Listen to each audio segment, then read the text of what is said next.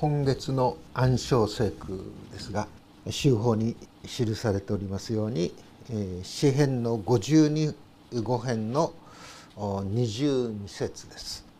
あなたの重荷を主に委ねよ主があなたを支えてくださる主は決して正しいものが流がされるようにはなさらない。で修法の説教のところにはですねあなたの重荷を主イエスに委ねよと書いていただきましたイエス様が記されておりませんここにですね大変ある意味では時代を経て明らかにされた真理というものが記されているように思うんですね。詩編の55編その脚集のところをこう見ますとですね指揮者のために弦楽器に合わせてダビデのマスキールっていうことが記されているんですけどもこの内容をこうずっと読んでいきますとですね大変にこうダビデのその内なる葛藤というんでしょうかそれがですねある意味では赤裸々にこう記されています。4節などを見るとですね「私の心は内にもだえ死の恐怖が私を襲っています」っていうんですね。もだえるようなあるいは恐怖におののくようなそういう体験をこうダビデはここで言葉にして歌っているようですね。そしてついにですねダビデは6節などを見るとですね自分に言うというんですね。どのように言うかというと「ああ私に鳩のように翼があったなら」鳩のような翼が私にあったならば私はその翼を買ってですねそして飛び去って休むことができるのに。しかし旗のような翼がない。だから休むことができないという苦悩ですよね。さらにですね読み進んでいくと十二節などはですね「まことに私をそしる者が敵ではありません」「それなら私は忍べたでしょう」私に向かって高ぶる者が私を憎むものではありませんというんですね。それなら私は彼らから身を隠したでしょう。明らかにですね私をそしる者明らかにですね私に向かって公平な者たちは私の敵ではないっていうんですね。一番の辛いのは何かというと13節。そうではなくてお前が私の同輩私の友私の親友のお前が私を敵とした。ですから死が彼らをつかめばよいっていうんですね。極端ないことを言いますとですねそういうものは死んでしまえばいいっていうことですね。死を願うようなそういう思いでしょ。ですから実にダビデはですねこの中でこの詩の中で自分の心の右と左あるいは上と下そういう幅の揺れの幅のですね悩みの大きさというものが赤らかにこう描かれているわけですよね。私の友人の奥さんですけどもその私の友人は長いことある商社に勤めていまして40を半ばにしてその商社を辞めて進学校に行って宣教師としてブラジルで働いていたんですね。ですけども彼は若くして若くしてと言いましょうか62歳だったんですけども ALS にかかってでそして延命治療を拒否して彼は召されていくんですけどもその奥さんはですねずっとその彼の宣教の志を継いで正式に宣教師を辞めてですね今なおブラジルにいるんですね。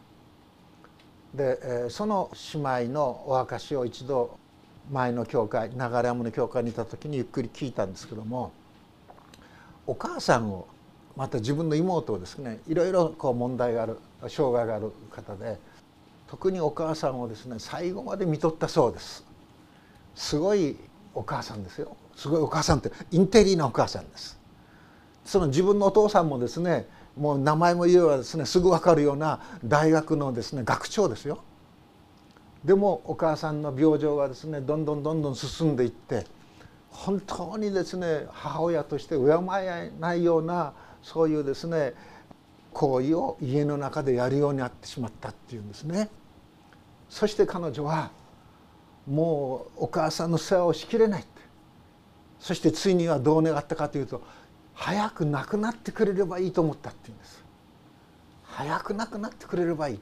こんな母親のね惨めな姿を見たくない。早く亡くなってくればいいと思ったっていうんです。その時ハッとしたって言うんですって。十字架のイエス・キリストの姿が目の前にくっきりと浮かんできたっていうんですね。父を彼らを許したまえ彼らは己がなすところを知らさればなりああイエス様があの十字架で祈ってくれたのは私のためなんだっていうこと。彼女はですねそのおじいちゃんから牧師ですから教会のですねいわゆる牧師の家庭にずっと育ってきた子です。ですから十字架の話もずっともう耳にタコができるぐらい聞いてきたことです。でもその時にねハッとしてああイエス様のあの十字架の言葉祈りは私のためなんだっていうことが分かってそして母親をですね看護するということをですね最後まで最後までやり通してそれから進学校に行って勉強してご主人と一緒にその教団のその資格進学校のですね教育者の資格を取ってブラジルに渡っていったという姉妹なんですね。で私の友人あの幼稚園からの友人なんです亡くなったってその友人が ALS になってそして本当にね傘も持てないんですよね。そういう時ちょっとお茶の水のキリスト教学生会館の資金をこうあるったことがあるんですけども「えー、どうですか?」ね「彼をお世話して辛くないですか?」聞いたんです。そしたらですね私はもう手手が動かないんですよ。夫の手や足になれればいいと思ってますって言うんですね。夫の手足になれれば私は感謝なんだっていうようなことなんです。そしてご主人を送っていくわけですよね。まさにこの箇所をこう読む時にですねあなたの重荷をね主に委ねなさい。主はあなたを支えてくださいます。そして決して主はあなたがね揺り動かされることがないようにしてくださいますという言葉をこれを読む時に彼女の姿を思い浮かべるんです。つい23日前に何々通信というのが私のところに届いてね。そしてその宣教師を支える会の通信ももうこれで終わりにしますというような内容だったんですけども。でも小沼君の奥さんはブラジルの現地に残りますって言うんですね。そしてブラジルのそのサンパウロの近くなんですが長く伝道していた日本の牧師さんがね小犬町子さんっていうんですけども小沼さんが行くところには不思議な奇跡が起こるって言うんです本当にチリチリバラバラになっていたその小さな教会も彼女が行ってお年寄りたちにですね本当に親身になって仕えていく時にそこにコミュニティがキリストの教会のね祈りの輪が加わっていくそして不思議なようなそういうですね働きもそこに起こってくると言っているんですね。まさに主に委ねた生涯の幸いをこうそこにこう見るわけなんですがこの詩篇の55編の22節のところをですねこうよくこう読んでいきますと皆さんの持っている2017年版の聖書ではですね「あなたの重荷」っていうところに米印がついてましてそしてその米印のところを読んでいきますと直訳「何々に与えられるもの」ってこう書いてありますね。でこの与えられるもの英語の聖書小訳聖書などを見ますとですねそこを見るとどういう英語が訳されているか当てられているかってロット LOT ですね。ロトが出てくるんです。あのよくサッカーの宝くじロトなんとかってあるでしょ？あのロトっていうのはですねくじっていうことですね。くじの意味がロトなんですね。だから本来の原文の意味はあなたに与えられたもの。すなわちそれはあなたの運命とも訳すことができるんです。あるいはあなたの宿命とも訳すことができるかもしれません。ですからこの客集のところの別訳ではですね何々の将来って書いてありますね。ですからあなたの将来とも訳すことができるんです。あなたの将来を主に委ねなさい。主があなたを支えてくださるんです。そして委ねられたあなたの生涯を決して主はねぐちゃぐちゃにはしませんよ支えてくださいますよということがここで言われている内容のようですよね。でこの箇所をですね詩編のこの箇所を70人訳聖書っていうのがあるんです。それは BC1 世紀ぐらいの時期ですけどもエジプトのですねナイル川の河口にアレキサンドリアっていう町がありますけどもそこで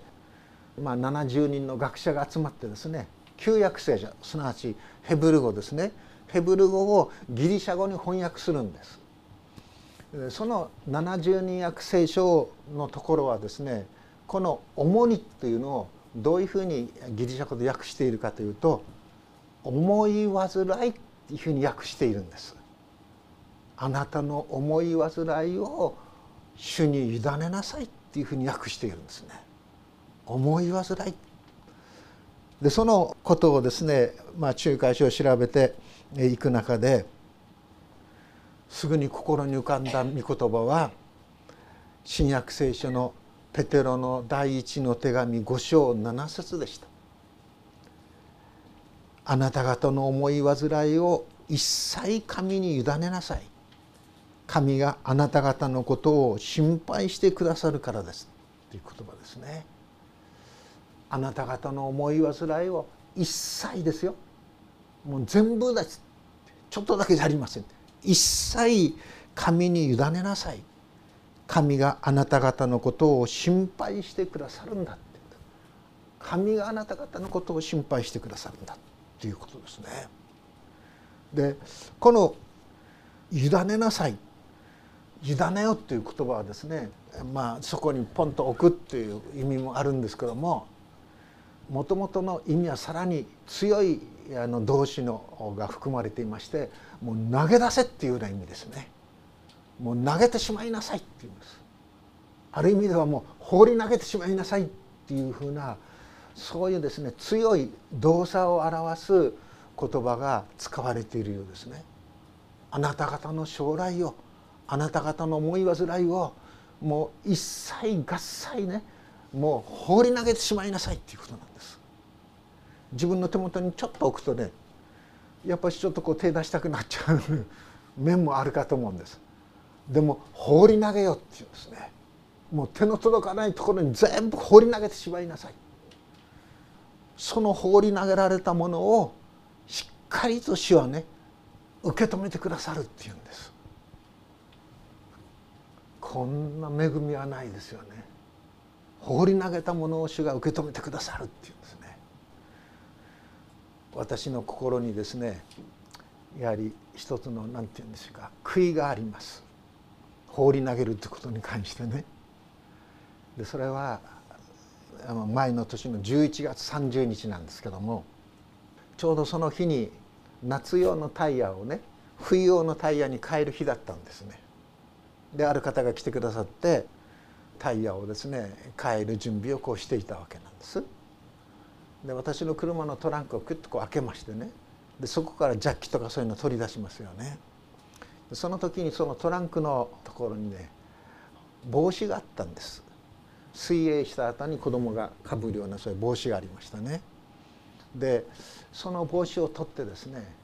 ちょうどガレージがあるんですけどもそのところからですねちょうど家内がですね門のところ5段ぐらい上がっていったところが門の扉になるんです。で門のところに彼女がこう出てきてましてね、えー、私たちの作業を見守っていたわけなんですね。でつい私はそれをね手で渡せばよいものを投げてしまったんです。帽子受け取ってって言ってペッて投げちゃったんですね。そうしましたらですね彼女は掴もうとしたんですよ一生懸命。前のめりになってそしてその5段ぐらいの上からですね仰向けに落ちたんです。コンクリの上に。すごい音がしましてね。でそして声をかけてもあんまり返事もないんですね。もう体動かないんですね。でもう頭のここの後頭部からこう血が出ているっていうことででそれで私は家に行って家の中に書き込んであの119番にあの連絡したんですよね。15分ぐらいかかったでしょうかね。来てくださって。でも救急車が来る前に毛布とかですね車の中にあるあれをですね全部こう下に敷いてで私のもかぶっていた帽子もですね彼女の頭の上にあの下にこう置いたんですけどもかなりやっぱりこう出血がしてたみたいですね。で救急車の人が来てそして運んで特集会の病院に連れて行ってくれたんですけども4針縫ってそしてその日の夕方のうちに帰ることができたんですが彼女は全然覚えてないんです 自分がそうなったっていうことも。でもやはり、えー、私はその光景がですねもう離れませんね。なぜ手渡してあげなかったのかなぜ放り投げてしまったのかやっぱ心が痛みますそれは。でも 主はねそんなことはなさらないんです。放りね投げ方が悪いとかねちゃんと届かないとかねそんなことは主は言われてないようですね。あなたの重荷を主に委ねなさい。放り投げなさい主はですねちゃんと全部受け止めてくださいます投げ方が悪いから委ね方が悪いからそんなことはですね主は言われませんということですね。あなたの重荷をいやあなたの将来を主に委ねなさいって言うんです。そうしたならば主はあなたを支えてくださるということですよ。ね、そしてまたさらに新海役の方ではですねあなたのことを心配してくださるっていうんです。あなたの重荷を主に委ねよ主はあなたのことを心配してくださる主はあなたのことを支えてくださるよりも心配してくださる方のなんかこうぐーっとくるような感じがするんですね。イエス様が心を配ってくださる人生というのは実に味わい深い人生ではないかと思うんです。イエス様が心を配ってくださらない人生誠にそれはですね本当にのたうち回るようなそういう人生そういう日々ではないかと思うんですよね。先月だったでしょうかある大物の政治家が亡くなりましたね。で今月の月刊の文藝春秋にはその人の絶筆その文章がですね大きな活字でずっとこう載っていました石原慎太郎ですでそこの中で書かれているものは自分の死に対してねあらゆる知識あらゆる文学そういうものをですね駆使しながらその死の前にある意味ではですね格闘するのたうち回ると言っていいでしょう。そういうすざましいその文章だったですね。自分で自分をどうすることもできない。人間はね自分一人でしか死ぬことができないでしょ。でも自分の死に行く様を自分で何とかすることができる。それできないですよね。精神的にもあるいはですね今までのそういう分泌活動の中でもあらゆるものにこう出会っていった。そういうものを駆使しても穏やかに受け止めることは難しい。いや不可能だ。いやできないということです。あなたの人生をあなたの将来を主に委ねよと聖書はもうねイエス様が現れる。おそらく500年も700年1,000年も前にもう詩篇ははっきりと述べておられる。そしてペテロはすなわちイエス様に従っていったお弟子の一人でしょ。十二人のうちのですねリーダー格のようなそういうペテロですよね。でペテロは全てを捨ててイエス様に従っていくんです。そういう全てを捨ててイエス様に従っていく中でペテロを励まし慰め支えたのはあの三条の水君のお言葉ではないかと思うんですよね。何を食べようか何を飲もうかと言って思い煩わなくていい何を着ようかと言ってああでもないこうでもない考えなくてもいい神はあなた方に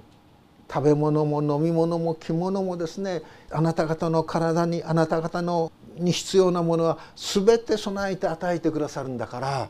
あなた方がまず第一に求めるべきものは神の国とその義ですよっていうことです。神の国とその義だ。すなわち神の国生きる者としてどのように歩むべきなのか。神の義すなわち神を知る者としてふさわしいとはどういうことなのか。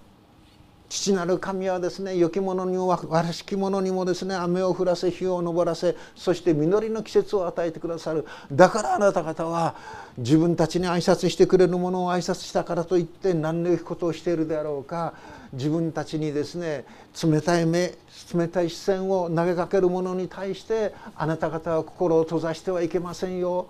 まさしくイエス・キリストからいただいたその愛の光眼差しというものをその人にも注ぎ続けなさいよということだと思うんですね。そして明日のことは思い煩うな明日は明日自らが思い煩うであろう今日という日をね今日という日を精一杯生きなさいということだと思うんです。それがあの三条の水訓の中で食べ物飲み物着物のことでですね思い煩うそういう人々に対してイエス様が注意している事柄だと思うんですよね。でそういう中でイエス様がね大勢の人に向かって「全て疲れた人重荷を負っている人は私のもとに来なさい私があなた方を休ませてあげます」とこうはっきりと語っておられる。これは詩編55編の22節を受けてイエス様が語っておられる言葉ではないかと思うんです。そしてこの詩編の55編の22節それを受けるかのようにしてマタイの11章の28節で「全て疲れた人重荷を負っている人は私のところに来なさい。私があなた方を休ませてあげます」とイエス様お語りになってますね。その語られた背景を読んでいく時にマタイの11章の25節から読んでいく時にイエス様が祈っている言葉がすごい言葉なんです。天地の主であられる父よあなたを褒めたたえますって言うんですね。これらのことを賢い者や知恵のある者には隠して幼子たちに表してくださいましたって言うんです。賢い者や知恵のある者には隠してね幼子たちに表してくださったっていうんですね。イエス・キリストを知るということは自分の賢さにうぬぼれ自分の知識の大きさにですね本当にあぐらをかいている者たちにはイエス・キリストのですね命イエス・キリストの恵みそれは受け取ることができないでしょうっていうんです。なぜならば賢い者や知恵のある者にはイエス・キリストの命は隠されて幼子たちに表してくださった幼子まさしくその幼の子に通じる言葉というものが28節から29節30節に記されているんじゃないでしょうか。全て疲れた人重荷を負っている人私のところに来なさいって言うんです。一般には逆ですよね。お金を持っている人は私のもとに来なさい。地位のある人は私のもとに来なさい。元気はつらつな人は私のもとに来なさい。それがこの世の価値基準でありそれがこの世のですね招きでしょこの世の人々の。でもここでイエス様が招いておられるのは疲れた人疲れ果てた人もう疲れ果てたっていうことはどういうことかと言いますと自分でその問題をどういうふうに組み立てて整理して合理的に考えて事を起こせばいいのか分からなくなってしまったということです。カオスの状態です。疲れ果てるっていうのはそういうことでしょ。もう一歩も足が動かない。疲れ果てた人。重荷をね下ろそうにも下ろせないということでしょ。下ろせないからこそ重いんですね。イエス様はそういう人々に疲れた人重荷を負っている人はただ私のところに来なさいっていうことでしょ。私のところに来てこうこうこうこうこうこうしなさいということじゃないですね。私のところに来なさい。私はどういうものかイエス様ここではっきり言ってますね。私は心優しく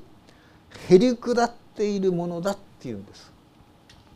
心優しくへりくだっているへりくだるということはどういうことかというとその人の状態にイエス様は身をね本当に膝を折って身をかがめて共にひざまずいていてくださるということです。へりくだるってのはそういうことでしょ。その人が崩れ落ちているならばイエス様も膝をかがめてですねその人のところに立っていてくださるということです。心優しくへりくだっているからあなた方の私のくびきを追って私から学びなさい。くびきというのは牛と牛をねつなぐものでしょ。でもイエス様は私とくびきを共にしてくださるんです。私とくびきを共にしてくださる私をそのように選んでくださるということでしょう。私がイエス様ならばね不遜な言い方ですけどもそういう人とくびきを共にしたくないですね。元気はつらつ。そういう人とくびきを共にしたいですよね。年に1回か2回ぐらい山登りさせていただくんですけどもその時必ずですね一人頑強な人がいるんです。もうあだ名がヘラクレスっていうんですね。で私はいつも彼をねあの言うんですけども「おぶい紐を持っていくからもし動けなくなったら私をおぶってくださいね」って言うんです。あるいはね大きいカゴを持っていくからね歩けなくなったらその中に私を入れてあなた持ってきてくれまあ冗談ですけどもそういうふうな人もいるんです。ですから大変心強いですよね。でもここでイエス様は私のくびきを私たちと重荷をねイエス様は一緒に担っていてくださるんです。イエス様が私と一緒に歩んでくださるんですよ。神もし我らの味方ならば誰か我らに適せんやってありますけどもイエス様は私とくびきを追っていてくださる。そうして誰に学ぶか私に学ぶイエス様に学ぶっていうことです。この場合の学ぶっていうことは学ぶより慣れるっていうことです。イエス様を見習うっていうことです。見習うんです。それがイエス様のお弟子のお姿でしょ。イエス様を見習う。そのイエス様のお姿が聖書の中にはっきりといろいろこう明らかにされているわけですよね。そうすれば魂に安らぎが来ますって言うんです。魂に安らぎが来る。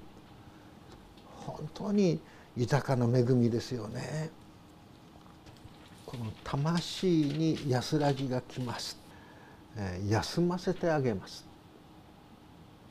このギリシャ語ですけどももともとのギリシャ語のその動詞の意味はですね弦がありますでしょ？その弦を緩めるっていうことなんですって。弦をこう張ってですねそしてあの弓矢をやるわけなんでしょ？そのピキッと張った弦を緩ませるっていうことが休ませてあげますということの意味なんだそうです。緊張してね緊張して本当に休まることもできないそういう私たちをイエス様はその緊張をほどいてくださるほっとしてくださるということです。私たちはイエス様のもとに来てイエス様を見上げていく。それを信仰と呼ぶのですけどもそのイエス様を見上げていく時に私たちの魂は安らぎを得る平安を得る。ここが私の帰るべきところだここが私のおるべきところなんだ。よく居場所っていうことを言うでしょ？居場所が家にないから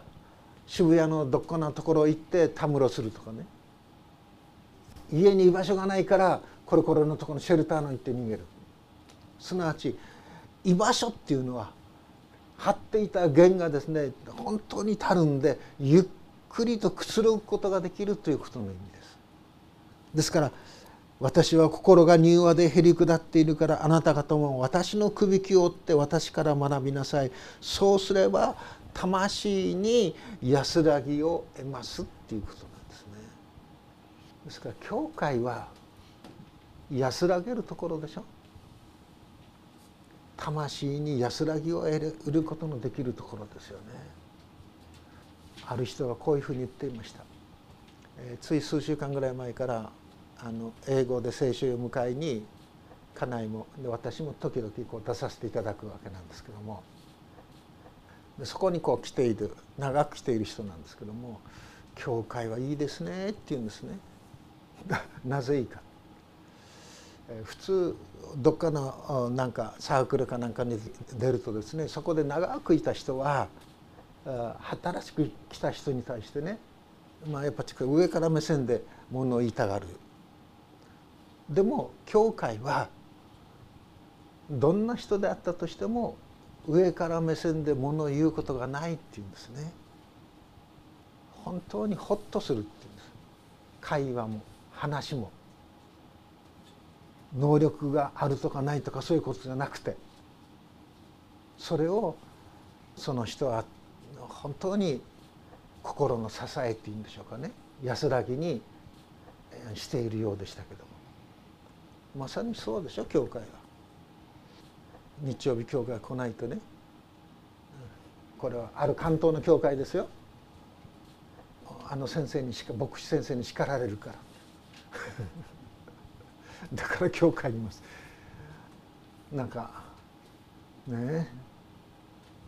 かわいそうかわいそうっていうかねそんなことないんです。辛くてもどんな弱くても何なしてもここは安らげる場所なんです。教会は。それはイエス様がそういうお方だからですね。くつろぎくつろぎの場所。まさしくそれが教会であると思いますよね。インドネシアに行った時のことを一つあの思い出すんですが学生たちとある村のクリスチャンの家にこう訪ねていきました。本当に土間一つであとは部屋も場所もないんです。そこにある炊事道具というのはコンロね石油かなんかで火を焚くコンロ一つだけなんですね。そして壁には何が入ってあるかというとキリストの絵がこう掲げてあるだけなんです。でもそこに日本の宣教師の私とあと学生が来るっていうのでその家のご主人はですね旦那はもう本当にコッペパンみたいなものですよ。それをね用意して待っていてくれたんです。で、えー、日本人が来て日本の軍隊が来てこういう歌を歌って。そういうね日本の軍人が歌っている歌をね私に歌って聞かせるんです。こういう歌を知ってますって。このパンを出すんですねコップパンみたいなの私は胸がぐっと来てですね食べられなかったですね。私にパンを出すためにこのご主人は自分の生活費何日分を費やしたんだろうと思ったんです。そこまでしてね受け止めてくれた。日本から軍隊じゃなくて宣教師がイエス様の福音を運ぶ人が来てくれた。それをね本当に喜んでくれた。まさしくああこれが主にあるものの交わりだなっていうふうにこう思うんですよね。そういう交わりをね教会をなお私たちは築き上げ続けていきたいと思うんですね。そして重荷を委ねて将来を主に委ねてそして賛美を歌いつつ歩み続けていきたいと願います祈ります天の父なる神様あなたの御言葉の前に私たちを導いてくださりありがとうございます。またあなたがいよいよ限りなく私たちに語り続けていてくださることを感謝します。いやあなたが語る言葉は私たち一人一人を招き続けていてくださるお招きの言葉であることを感謝します。どうか愚かで迷いやすいまたものですけどもどうぞ私たちをあなたの身元に導き続けてくださりあなたを見上げつつ歩みゆく信仰者の群れとしてなお私たちを信仰から信仰へとイエス様とに煮るものとして導き引き上げ続けてください。あなたの平和を作りゆく者たちとしてくださるようにキリストイエスの皆によって祈ります。アメン。